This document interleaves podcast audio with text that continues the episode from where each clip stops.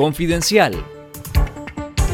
Esto es Confidencial Radio, las noticias con Carlos Fernando Chamorro y los periodistas de Confidencial y esta semana. La policía orteguista arresta a cinco miembros de la Unión Democrática Renovadora y se eleva a 15 el número de opositores detenidos.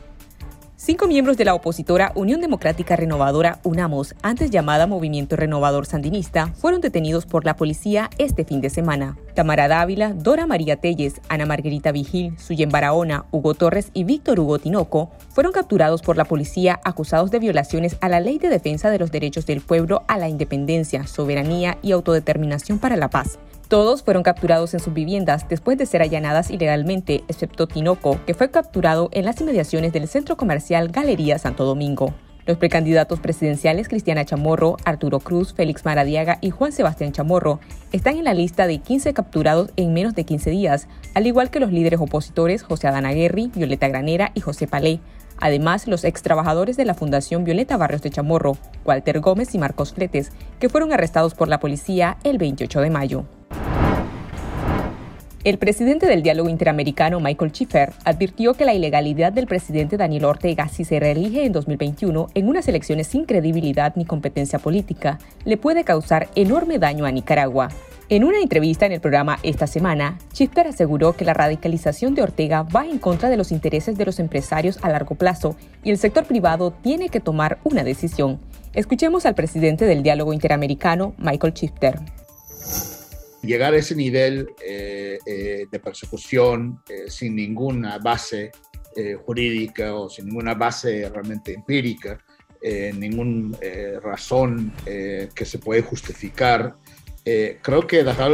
ha tenido un fuerte impacto en, a la comunidad internacional, diciendo, o sea, la gente piensa que ya está dispuesto a ir a, a todos los extremos, que creo que es algo que no encajaba antes en la en las opciones de, digamos, de, posibles escenarios.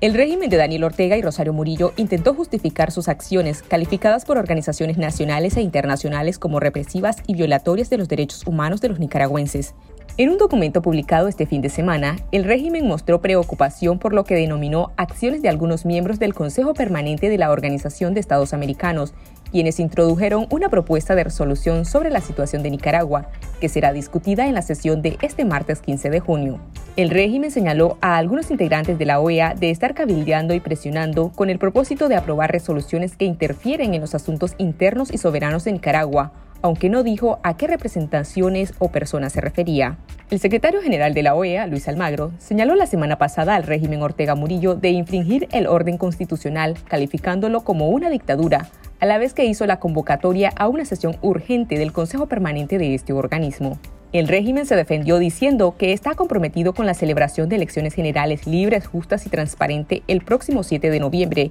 y que ha realizado reformas electorales. Según el régimen, Nicaragua debe exigir la no injerencia de cualquier gobierno extranjero, dado que una opinión o declaración expresada por un gobierno extranjero puede afectar la correcta implementación del proceso electoral. En nuestro sitio web confidencial.com.ni le invitamos a leer el reportaje La fórmula de Daniel Ortega para anular a la oposición de la competencia electoral, que analice la puesta en marcha del paquete de leyes represivas e inhibitorias aprobadas por el régimen de Daniel Ortega para eliminar toda competencia política. Si desean recibir todos los días información verificada con las alertas noticiosas de Confidencial, les invitamos a suscribirse de forma gratuita al número de WhatsApp 8577-1820. Lo único que tiene que hacer es guardar el número 8577-1820 entre sus contactos y enviar la palabra suscribirme. También le invitamos a sintonizar todos los miércoles y domingos los programas Esta Noche y Esta Semana, dirigidos por el periodista Carlos Fernando Chamorro a través del canal de YouTube Confidencial Nica.